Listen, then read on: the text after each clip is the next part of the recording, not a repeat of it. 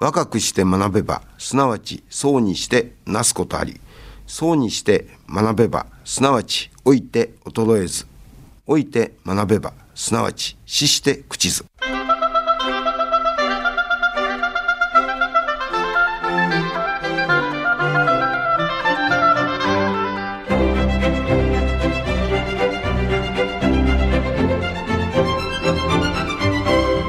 兵庫ラジオカレッジ今朝の俳句。短冊のはみ出る願い星祭り。短冊のはみ出る願い星祭り。田中康子。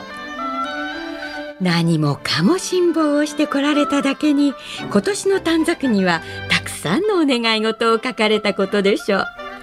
コロナが収まれば一つ一つ叶えていきたいですね。これから楽しいことが待っていますよ。さて今朝の兵庫ラジオカレッジは医療法人橋本クリニック名誉院長橋本忠夫さんのご出演で出かける医療をお届けします。今朝の講座は聴講生障害聴講生対象の課題番組です。聴講生障害聴講生の皆さんは講座を聞いて感じたことをはがき1枚にまとめ事務局まで提出してください。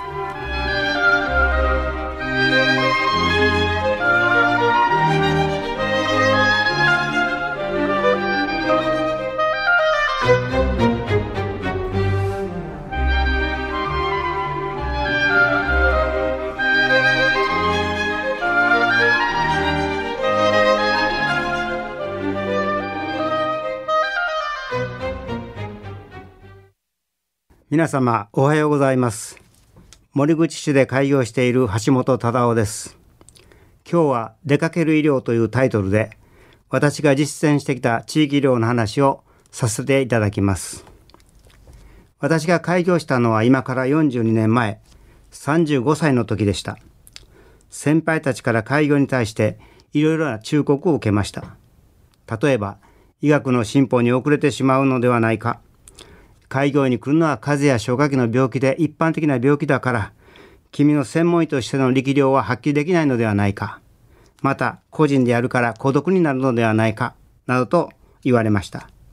しかし私は思いました。どんな病気の人も、どんな難しい病気であっても、最初から病院に行くのではなく、皆さんは開業医に受診されるのではないだろうか。そうしたら開業医にもそれなりの力量が求められるのではないか。と思いました。そして私は今までの開業医ではない新しい開業医像を作ろうと決心しました。そこで立てたのが4つの方針です。1、出かける医療。2、患者さんの全てに責任を持つ。3、患者さんの最後まで責任を持つ。4、スタッフと共にでした。当時の開業医のイメージとしては、診察時間の間はシャッターを開けていますけれども、診察が終わるともう閉じてしまう。そして電話は診察時間以外はつながらないというものでした。私は、そうではなくて、診察が始まるとシャッターを開けまして、夜の診察が終わるまでずっと開けておきました。そして留守電は24時間自宅につながるようにしました。当初から出かけるよう掲げていましたから往診は積極的に行っていました。あれは確か開業して5年目ほどのことですがある患者さんから近くで高熱を出している男性がいるので往診してくれないかと頼まれました。その方もかかりつけの医者があるんだけれどもそのドクターは往診をしてくれないということでした。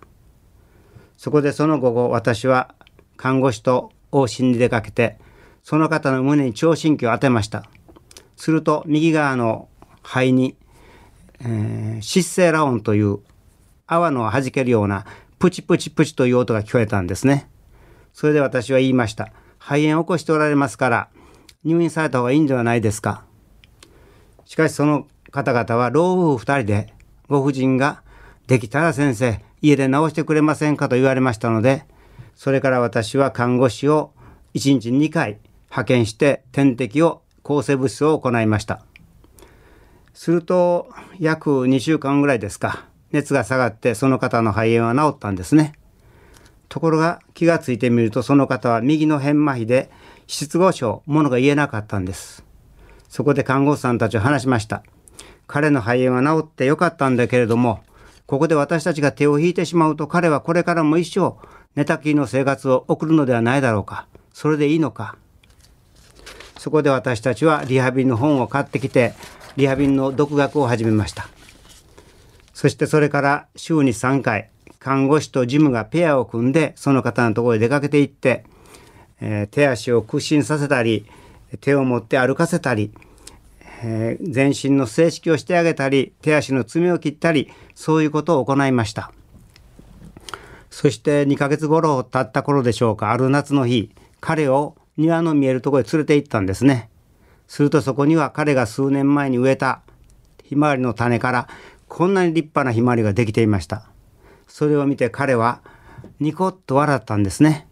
その彼の笑顔を見て看護師さんたちは、ああ、訪問看護してよかった。その甲斐があったと喜びました。そして彼の笑顔こそ私たちの宝物だと彼女たちは泣いたのです。思い返してみますと、そのことが私たちが在宅医療に確信を持った一つの大きなエピソードであったように思います。そして私たちはそういう訪問看護を続けていたのですが、えー、翌年の1月に読売新聞から電話がありました。その現場を見せてほしいというわけですね。そしてその若い記者は一緒に訪問看護に行きました。そしてこんな記事を書いてくれたのです。民間の一診療所である橋本クリニックが無償で寝たきり患者の訪問看護をしていると聞いて同行させてもらったのだが、約2時間の献身的な看護を目の当たりにして頭の下がる思いだった。ところでこのような活動をしていて、経営的にやっていけるのかと心配になったが、なんとかやれています。と橋本さんは苦笑いをした。病気や健康のことは全てこの医師に任せられるという患者さんが多く、経営基盤がしっかりしているからだろう。寝たきり老人は現在全国で32万人。自治体だけで援助しきれる数ではない。地域の開業医が橋本さんのように訪問看護を引き受けたらどうだろう。憲法点数に加算すればできるのではないか。この記事が出てから、えー、約5年後ですね、保険に点数がつきました。そして私たちは1800円、1回1800円のお金をもらうことができるようになったわけです。次に患者さんの全てに責任を持つですが、私はあの開業の役割というのは病気を治すだけだとは思ってないんですね。病気が治ってももし患者さんが趣味もなく生きがいもなくて元気がなければそれは私の望むところではありません。えー、ですからある日、えー、患者さんにこう聞きました。皆さんお花見に行っておられますか？そうすると近所の桜は見るんだけれども友達と一緒に遠く行って桜を見ることはほとんどないということがそういう声が聞こえたんですね。そこで私はこういうふうに掲示しました。一緒に花見に行きましょうと院内に掲示したんです。そうするとなんと100人を超える人たちの応募があったんです。それであの観光バス2台仕立てましてね。で、歩けない人のためには車椅子を乗せて積み込んで私たちは大阪城まで行きました。その日はとても晴れていましてね。天守閣を見ながらみんなで歌ったり踊ったり芝居をしたり本当に楽しい一日を過ごしました。するとその後患者さんたちが言われるんですね。あんな楽しいことは1回だけじゃなくて毎年やってほしい。それと日常的に私たちも活動したいと言われたんです。そこで橋本クリニック友の会ができまして、その中にいろんなクラブ活動ができました。例えば、刺繍の会、踊りの会、囲碁将棋の会、書道の会、そしてずっと後になってからコーラス部までできました。私は患者さんたちがそのクラブ活動に参加して楽しんで輝いている姿を見るのがとても嬉しく思いました。次に患者さんの最後まで責任を持つですが今でもそうですが当時は圧倒的にほとんどの人が病院で亡くなられていました。しかし当時でも家で最後まで過ごしたいという方がおられました。そういう方のところへね私たちは往診と訪問看護で最後まで支えるように努力しました一人の患者さんの思い出があります。それはあの開業した最初から高血圧などでかかられていた女性の方ですが、10年ほど経った頃にパーキンソン病を発症されました。そして次に顔面神経麻痺になられて最後は認知症にもなられたんですねそして最後の数年間は妹さんの家に引き取られて妹さんが看護をされていました。そこへ私たちは毎週往診をして訪問看護をして支えたんですね。ところがあの夏のことですがその人も肺炎になられました。そして私が肺炎になって熱がなかなか下がらないから入院した方がいいよと言ったんですがその方は入院は嫌ですとはっきり断られたんですね。よっぽど病院が嫌いなんかなと思っていたんですがその方が亡くなられてから妹さんがこう言われました。先生姉が入院を嫌がっていたのはもし入院して何かがあったら先生に死亡診断書を書いてもらえないからだったんですよ。そう言われた時私はそこまで私を信頼してくれていたのかと思ってもう涙が流れました。そして妹さんはこうも言われました。姉は生前自分が亡くなったらおかんの中に先生のところの新聞を一緒に入れてねとそこで橋本クリニックの新聞が1号から91号まで閉じてあったのをバラバラにあの入れようとしたところ葬儀屋さんが紙はバラバラにしないと燃えにくいから外し綴りを外してくださいと言われたんですね。そこでご家族の方が綴りを外して一枚一枚おかん中に入れたら姉は微笑んで見えましたよと言われました。そういうふうな医療を私はずっと続けてきたんですが私のもう一つの医療の特徴は私のカルテという小さなノートを発行したことです。開業して5年ほどしますと地域に馴染みができます。すると病気の話をしてくれと言われるわけですね。ですから老人会とか婦人会とか商工業者の団体のところへ私は病気の話に時々出かけました。そして高血圧、糖尿病、心筋梗塞、認知症、えー、頭痛、そういう話をしてきたわけですね。そうすると皆さん講演が終わると必ず聞いてこられる質問があります。その日のテーマ心臓病とか糖尿病の話も聞かれますけれども最後に皆皆さんが聞きたいのは自分の病気のことなんですね。ですからこういうふうに聞かれます。私糖尿病と高血圧でかかってて10種類以上も薬を飲んでるんですけど先生副作用大丈夫ですかね？とかね。それから私肝炎でお医者さんにかかってるんですが私の肝臓大丈夫でしょうか？ってそんなこと聞かれるんですね。私私驚きました。初対面の私にねそんなこと聞かれるというのは日頃お医者さんに聞いてないのかなと驚きましてね。逆に私から聞いてみました。じゃああなた薬の副作用心配されておられるようだから何ていう薬飲んでおられますか？その薬の名前分かりますか？それから肝炎の人には時々お医者さん行かれてたらあの血の検査されるでしょ？そしたら肝臓の数値 GOT とか GPT ありますよね。その通知はいくらぐらいですか？そういうふうに聞いてみたんですね。すると驚くべきことに答えられる人はほとんどありませんでした。あの丸い白白い薬ですとかね長細い赤い薬ですとか粉薬です。そんなんですね。肝炎の人はさあ数値はわからないんですけど先生私の肝臓まあまあ言うてはります。そんなんでした。驚きましたね。病気の主人公である患者さんが自分のデータを全く持ってなくてそれはお医者さんの医療機関にある。これは本末転倒してるんじゃないかと思いました。もちろん私も検査結果などはそのデータは患者さんに渡すようにしていました。しかし考えていますとそれを家に持って帰ってちゃんとノートに綴じてるような人はありませんよね。そこで私はどうしたものかと考えたんですが私のカルテという名前をつけて保険証大の小さなノートを作りました。その1ページをめくったところに私はこういうふうに書いています。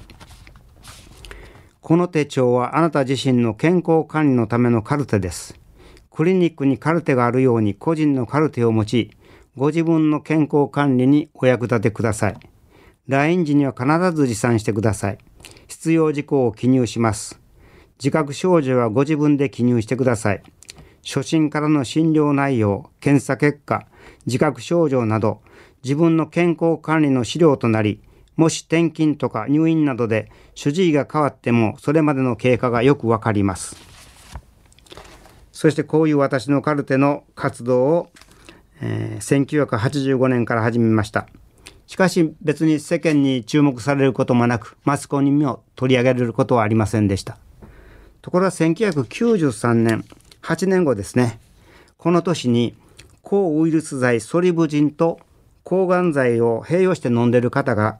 総合作用で14人亡くなられるという事故が起こりました。そしてある日新聞読売新聞から電話がありましてぜひ取材をしたいというんですね。そして彼は私のところに来られてこういう記事を書いてくれました。それは93年の11月です。大阪府守口市で開業しているある神経内科医の10年にわたる実践は徹底したものだ。中高年の患者が多いので複数の医療機関で治療中という患者も多い。病院と診療所でそれぞれ何種類かの薬が処方されているからこの医師が出す薬との相互作用によって副作用が起きかねない。そこで他の医療機関で処方されている薬はその患者さんに持ってきてもらい相互作用の心配のない薬を選ぶ。検査結果は患者携帯用の私のカルテに貼り付け診断や注意事項は書き込む。医療情報は患者自身のものという信念に基づいた実践は確かに手間がかかる。しかし薬害防止のほか慢性病の患者が検査値を見て日々の養生を心がけるようになったこと旅先で倒れた時この手帳を見せ適切な治療を受けられたといった利点は多い。何よりも患者と信頼関係が深まったのが収穫だろう。こうした実践はまだまだ少数派で薬の副作用相互作用に無頓着な医師が多いことを見せつけたのが抗ウイルス剤ソリブジンと抗がん剤の併用による相互作用で14人が死亡した事故だ。いずれもがんで闘病中の中高年の人に起きた悲劇である。厚生省メーカー医師の責任がん告知の問題も絡んだ複合的な事故だが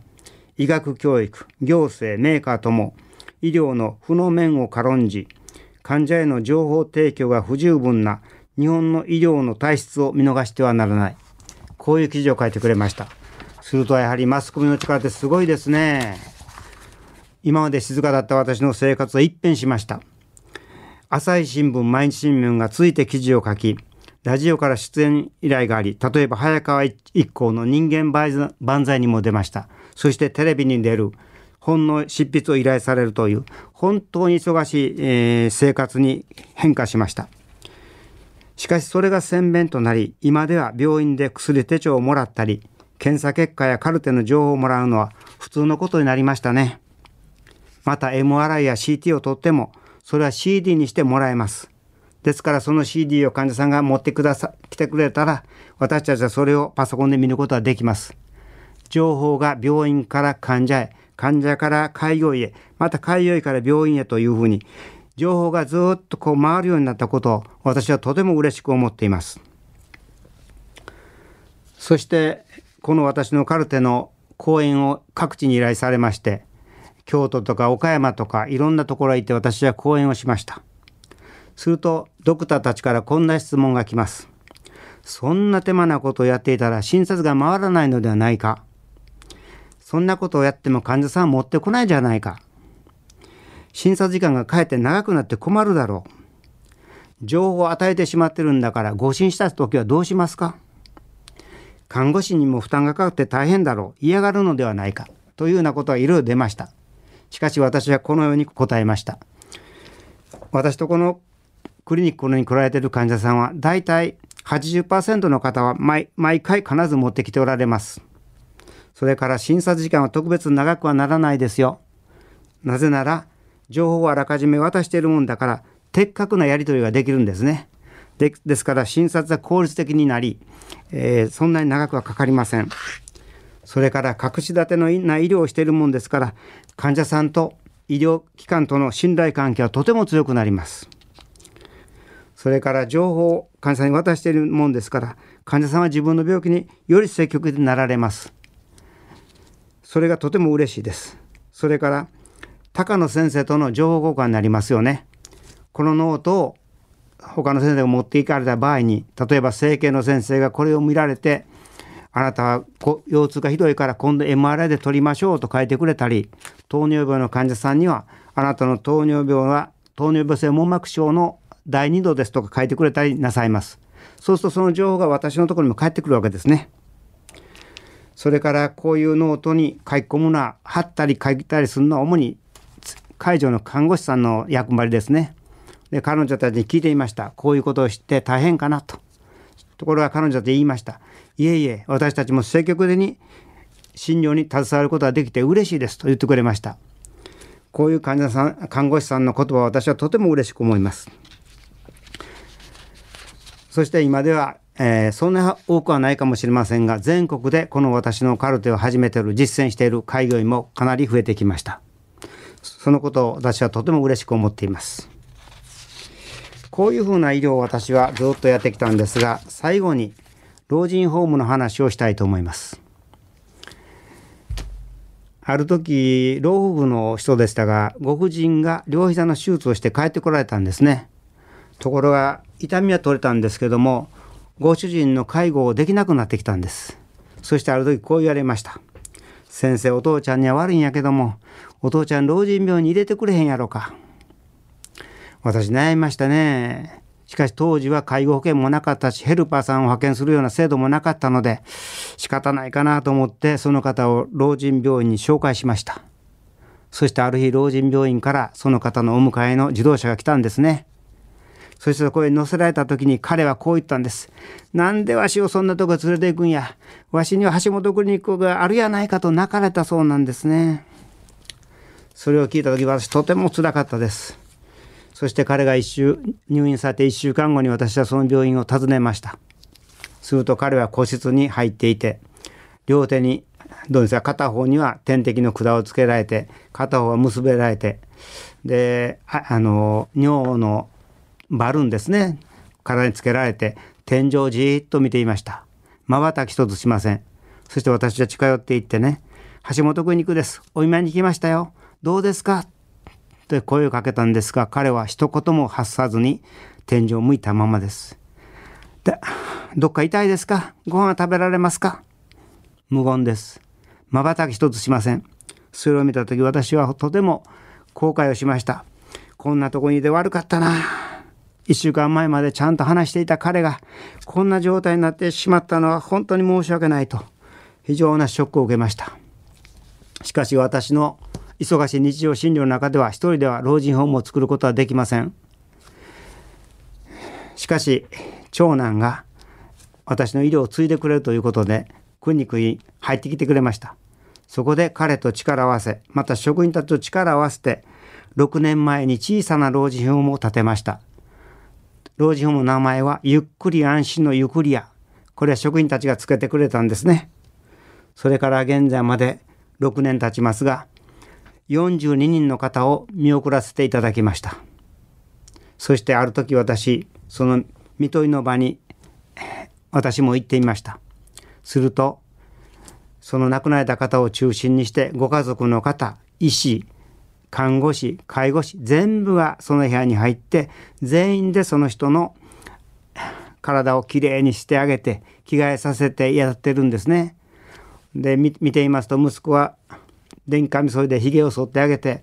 髪の毛を解いて口角をちょっと上に上げて表情を整えていたんですね。そしてみんなの目には涙が浮かんでいました。私感動しました。病院で患者さんが亡くなられますと家族の方どうぞ外でお待ちくださいと言って廊下に出されますよね。そして看護師さんがエンゼルケアをなさいます。しかし、ユクリアではご家族、そして職員全員が一緒になって思い出話をしながらエンゼルケアをしているわけですね。私は本当に自分の作ったユクリアながら感動しました。素晴らしい医療をしているなと思ったんですね。その息子と、えー、最近話したことがあります。これからこのクリニックをどういうふうに発展させていくんだという話をしたんですね。すると彼はこう言いました。この地域にホスピスを作りたい。ホスピス。これは私が開業以来作りたい作りたいと思っていた夢でした。これから息子たちが協力してホスピスを作ってくれることを確信して私もこれからももうしばらく橋本クリニックで働きたいと思います。以上で本日の話を終わらせていただきます。ご清聴ありがとうございました。今朝は大阪府守口市で開業医をされている橋本クリニック名誉院長橋本忠夫先生に出かける医療と題してお話をしていただきました。出かける医療とお聞きしそのタイトルの目新しさとともにどういった医療なのかますます興味が湧いてまいりました。余談ですが先生が執筆された文集を先日読ませていただきました。それによるとクリニック開業の初日は患者さんが一人も来られず胃が痛くなられたとのこと。そもそもクリニックという呼び方は当時としては珍しくクリーニング屋さんと間違われ洗濯物を持ち込まれたそうです。そしてテキストの放送ノートを読んでいくとあなたにカルテを差し上げますとか日本の医療の現実に疑問を感じるなど刺激的な言葉が目に飛び込んできました。橋本先生は医療の役割とは何か開業医は医療を提供するだけではなく患者さんの幸せのために何ができるのかの考えのもと新しい開業医の姿として4つの方針をご紹介いただきました。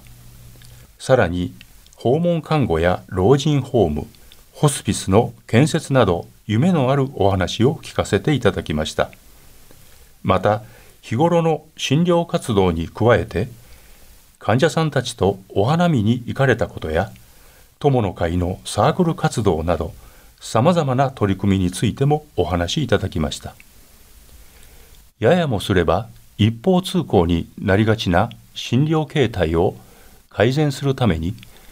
医療情報を書き込んだ私のカルテを患者さんの手元に返していくという新たな発想にとても感動いたしました。病気に打ち勝つためには患者自身の治療への理解と協力そして病気を治そうとする前向きな姿勢こそが何よりも重要であることを教えていただきました。放送を通して患者さんとの信頼関係がひしひしと伝わってきました。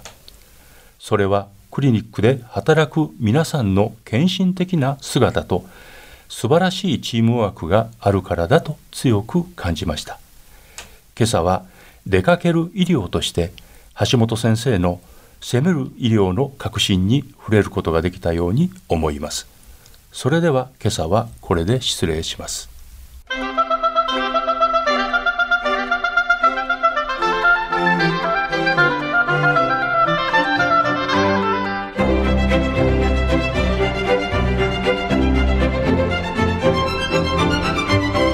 兵庫ラジオカレッジ。今朝は出かける医療を兵庫ラジオカレッジの北井清学科主任の案内でお届けしました来週は作詞家で作家の松山武さんで4人目のフォークル松山武とイムジン川を予定していますこの番組は兵庫県生きがい創造協会の提供